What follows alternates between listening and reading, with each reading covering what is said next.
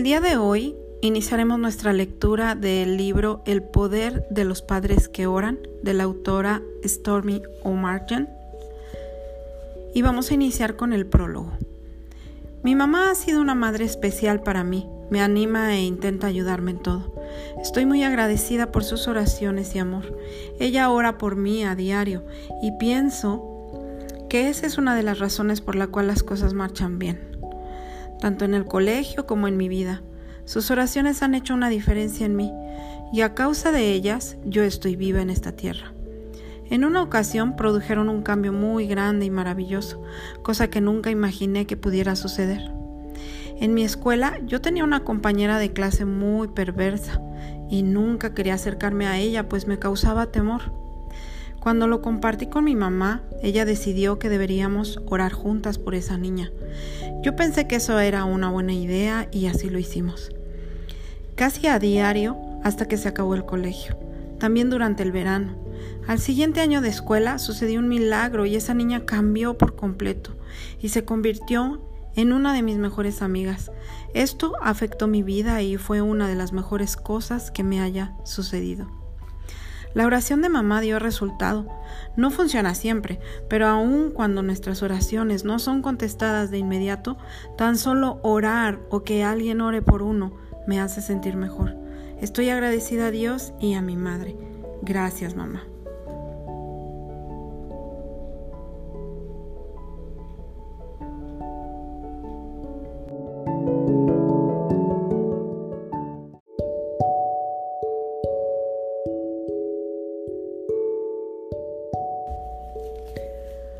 Continuamos con el prólogo por Christopher O'Martin. Bueno, tengo que decir que en realidad he sido bendecido con un par de padres muy amorosos, compasivos, comprensivos y sí, incluso en ocasiones cómicos. Pero de las muchas cualidades maravillosas que mis padres poseen, la que más respeto es su persistencia en orar por mí y mi hermana, y por nuestro diario vivir. Si tuviera que decirles cuánta diferencia han marcado sus oraciones en mi vida y lo que ellas significan para mí, posiblemente terminaría escribiendo más que mi mamá. Sin embargo, ya que posiblemente no escogiste este libro para leer mis escritos, puntualizaré el momento más sobresaliente en mi vida, cuando tener padres que oran fue una real ventaja. A través de mis 18 años, mis padres han estado en oración constante por mi seguridad. Mientras estaba creciendo en la apacible ciudad de Los Ángeles, esas oraciones me mantuvieron protegido del peligro. Recuerdo con claridad una ocasión en particular durante mi primer año de escuela superior, cuando Dios me protegió en un serio accidente automovilístico. Dos muchachos y yo nos dirigíamos en el auto hacia la escuela una mañana y no estábamos usando el cinturón de seguridad. Chocamos casi de frente con otro automóvil al hacer una izquierda en la intersección. Uno de mis amigos fue lesionado gravemente al salir disparado por el cristal delantero y la cara del otro muchacho dio contra el manubrio. Yo estaba en el asiento trasero y solo tuve una leve lesión en la parte baja de la espalda. En una situación donde todo el mundo pudo haber muerto, Dios puso su protección sobre el auto y nos libró a los tres. Fue en ese momento de mi vida cuando comprendí lo importante que son las oraciones y gané una perspectiva más clara del poder maravilloso de Dios en medio de circunstancias desastrosas. Estoy eternamente agradecido a mis padres por, su persistencia en orar por mi vida. La diferencia no solo se ha limitado a ser librado del peligro, sino también a mantenerme en el camino correcto, como persona honesta y moral. Supongo que ahora que tengo 18 años, las oraciones de mis padres posiblemente cambiarían de alguna forma. Sospecho que oren para que me apresure, me case y puedan así disfrutar el hogar solos en pareja.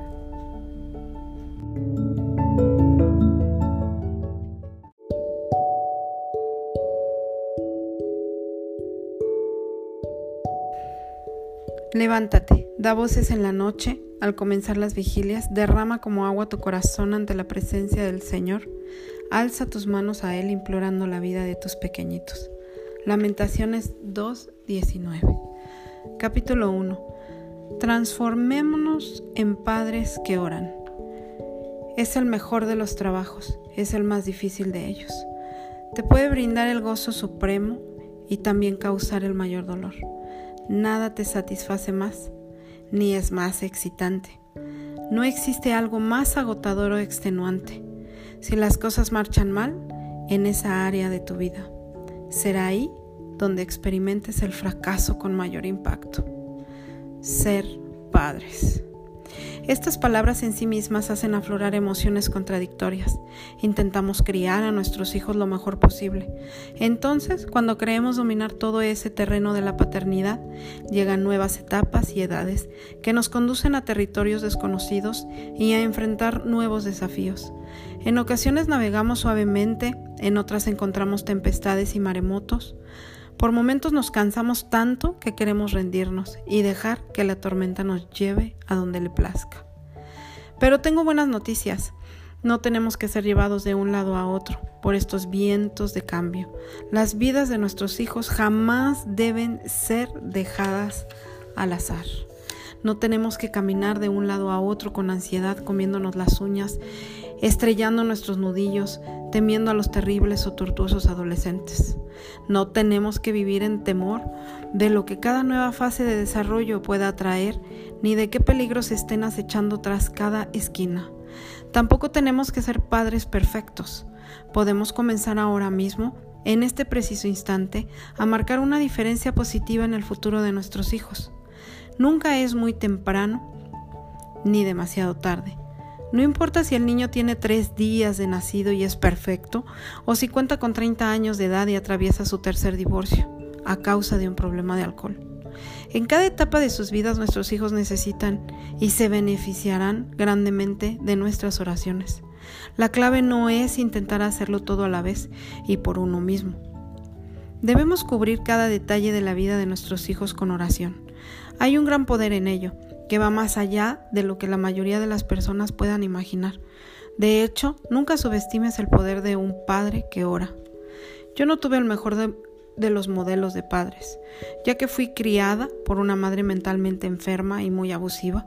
Escribí sobre ese abuso y mi milagrosa recuperación de sus efectos en mi libro Stormy. También relaté cómo el tener mi primer hijo, nuestro Christopher, me hizo percatarme de que yo tenía el potencial en mí para ser una progenitora abusiva. Descubrí que sin Dios estamos destinados a repetir los errores de nuestro pasado y a copiar lo que hemos observado. Una escena de la niñez puede cruzar delante de nuestra mente como un relámpago y desarrollarse en el escenario de tu vida en un momento de debilidad, antes de que tú misma concientices lo que ha sucedido puede ocurrir tan súbitamente que te sientes sin poder para controlarlo y tal vez te impulse a hacer y decir cosas destructivas a tus hijos. Esto se complica con la culpa, que inevitablemente echa raíz y crece a menudo en proporciones que paralizan. Gracias a Dios, yo tuve buena consejería y apoyo y logré vencer el problema antes de causarle daño alguno a mis hijos. Pero muchas personas no han sido tan afortunadas por estar dolorosamente consciente de no tener una experiencia positiva de padres a quienes imitar. Yo estaba nerviosa y ansiosa cuando nació mi primer hijo. Tenía, temía que iba a actuar con él como habían hecho conmigo. Leía todo libro disponible sobre el tema de la paternidad y asistía a cada seminario cristiano que pudiera encontrar de cómo educar a los hijos.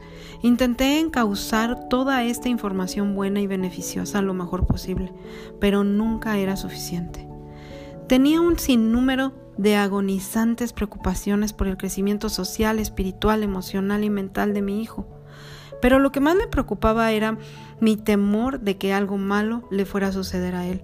Secuestro, ahogo, un accidente que le desfigurara, lesiones irreparables, enfermedades, molestias sexuales, abuso, violación o muerte atravesaban mi mente como una posibilidad en su futuro. Por mucho que intentara no ser una madre que reaccionara excesivamente, cada periódico, artículo de revista o noticia de televisión sobre un crimen me hacía preocuparme más por su bienestar. Para colmo de males vivíamos en Los Ángeles, una ciudad donde reinaba el crimen. Era más de lo que yo podía manejar. Un día en oración clamé a Dios diciéndole, Señor, esto es demasiado para mí. Yo no puedo mantener una vigilancia de 24 horas diarias, momento a momento sobre mi hijo. ¿Cómo podré tener paz? Durante las siguientes semanas el Señor habló a mi corazón acerca de encomendarle a Él a nuestros hijos.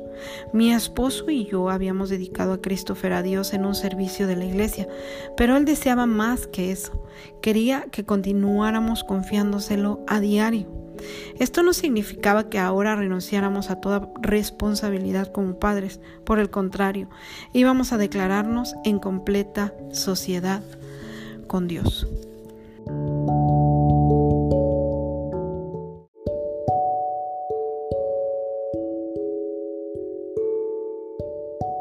Él llevaría en sus hombros el peso de la carga y proveería sabiduría, poder, protección y habilidad mayor que la nuestra. Nosotros haríamos nuestro trabajo de disciplinarlo, enseñarle, criarle e instruir al niño en su camino, sabiendo que aun cuando fuere viejo no se apartará de él. Proverbios 22.6. Dependeríamos de Dios para ser capaces de educar a nuestro hijo de forma apropiada, y Él se encargaría de que la vida de nuestro hijo fuera bendecida. Una parte importante de nuestro trabajo era mantener los detalles de la vida de nuestro hijo cubierta con oración. Al hacerlo, aprendí a identificar cada preocupación, temor o posible escenario que viniera a mi mente como un impulso del Espíritu Santo para orar por ello en particular. A medida que cubría a Christopher en oración y lo entregaba en las manos de Dios, Él libraba mi mente de esa preocupación en particular. Esto no significaba que una vez que yo oraba por algo, nunca lo haría nuevamente por el mismo motivo, pero al menos por un tiempo era librada de la carga. Cuando surgía de nuevo, oraba sobre eso una vez más. Dios no prometió que nada malo le pasaría a mi hijo, pero el orar desató el poder de Dios para obrar en su vida, y yo podía disfrutar más paz en el proceso. También aprendí que no debía intentar imponer mi propia voluntad sobre mi hijo durante la oración. Esto solo conduce a frustración y desencanto. Tú conoces el tipo de oración a la que me refiero, porque todos somos propensos a ella. Dios, oro para que Christopher crezca y se case con la hija de mi mejor amiga. Sus padres serían unos suegros maravillosos. O así, Señor, deja que Amanda sea aceptada en este colegio. Entonces me puedo sentir mejor conmigo misma. Por supuesto que nunca admitiremos conscientemente las palabras que están entre paréntesis, pero allí se ubican, en el fondo de nuestra mente, inspirándonos sutilmente a imponer nuestra voluntad en el oído de Dios. He aprendido que es mejor suplicar. Señor, muéstrame cómo orar por mi hijo. Ayúdame a educarlo a tu manera y que tu voluntad sea hecha en su vida. Cuando nació nuestra hija Amanda, cuatro años y medio después de Christopher, ya Dios me había enseñado lo que significaba orar con gran profundidad e interceder en realidad por la vida de mis hijos. Durante los próximos 12 años, el Señor respondió mis oraciones en muchas formas maravillosas y hoy veo los resultados. Mi esposo y yo reconocemos la mano de Dios sobre las vidas de nuestros hijos y ellos en realidad lo admiten también porque es el poder de Dios el que penetra la vida de un niño cuando un padre ora.